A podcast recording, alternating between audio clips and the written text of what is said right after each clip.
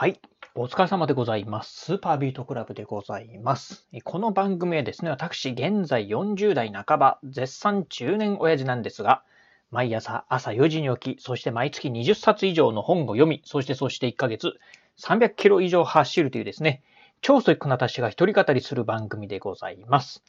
え今日のね、お話はですね、真冬のジョギングにおすすめのアイテムっていうね、お話をしてみたいと思います。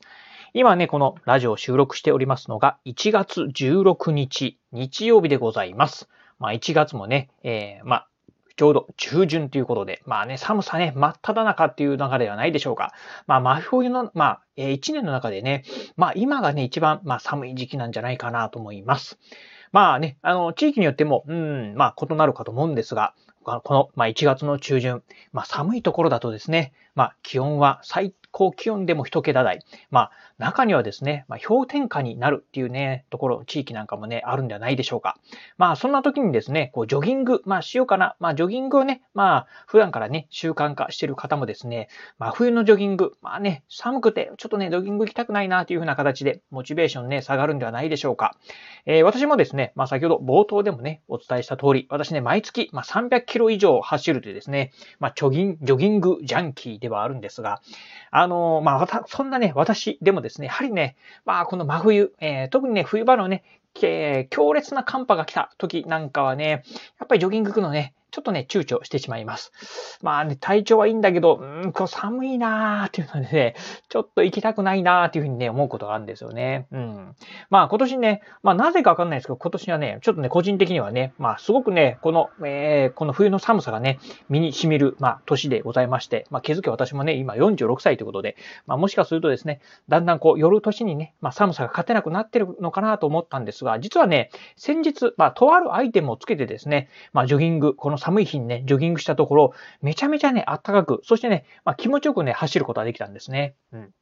まあそんなね、まあ今日のね、えー、本題であります、まあ寒い日のおすすめアイテム、まあ何かと申しますと、それはですね、ネックガードでございます。えー、ネックガード、皆さんね、えー、まあご存知の方もね、多いかと思いますが、まあどういうものかと言いますと、まあネックガード、え、いわゆるね、ネックなんでね、首の部分をですね、こうガードする、まあ、うん、まあものでございます。まあいわゆるね、こうマスクのような形で耳にですね、引っ掛けて、そして鼻からね、まあ顔でいくとね、鼻から下、そしてね、首からね、胸元、まあ胸元まではいかないんですけどね、首の下ぐらいまでですね、こう、ずらーっとこう長くなってる。まあ、マスクのね、長い版、ね、マスクのね、首、えー、もですね、まあ、うん、ガードする版っていうようなね、感じのイメージで思っていただければいいんじゃないでしょうか。まあ、そんなね、ネックガードなんですが、これをつけてですね、先日私ね、まあ、真冬の寒い中走ってみたらですね、めちゃめちゃあったかかんですよね。うん。このネックガード、まあね、つけてね、走るとね、どういうメリットがあったのかなっていうところをね、えー、ご紹介しますと、まずね、一つ、えー、やはりね、まあ、顔の半分下がですね、えー、まあ、ネックガードでね、覆われております。通常ね、真冬のね、この寒い時期、えー、特にね、まあ、いわゆる気温がね、0度近く、そしてね、0度以下になってくるとですね、走ってるとですね、鼻やね、ほっぺたがですね、もうめちゃくちゃ冷たくなってくると。もうほんとね、こうね、えー、鼻やね、ほっぺたがね、こう、ジンジンしてくるようなね、寒さの時なんかありますよね。うん。それがですね、やはりネックガードをしてるとですね、やはりこの、まあ、ネックガード、まあ、ガードっていうぐらいですからね、あの、鼻やほっぺたがですね、冷たくならないっていうのがね、まずね、一つ目の特徴でございます。そしてもう一つの特徴がですね、ネックガードしてますと、まあね、息をするとですね、この、うん、息がね、えー、全部ね、あのー、鼻やほっぺた、そしてですね、首の方までですね、呼吸がね、この暖かい呼吸、空気がですね、首の方までね、どんどんどんどんね、降りてくるんですよね。なのでね、えー、まあ、鼻やほっぺたはまあ当然のことながら、そしてね、首やですね、そして、まあ、えー、胸元あたりまでですね、ほんのり暖かくなってくるんですよね。うん。走ってるとね、どうしてもまあ、はあはあはあはあはあ、ぜいぜい、はあはあぜいぜいっていう風な形でね、まあ、呼吸と、そしてね、普通の呼吸っていうのがね、合わさってですね、そして、あとね、走ってるとね、やはり体も温まってきますので、このね、ダブルの暖かさ、暖かさでですね、真冬でもじんわり汗をかくっていうのがですね、このネックガード、非常にね、おすすめでございます。最初はね、まあ、どうしても、なんて言うんでしょう、あの、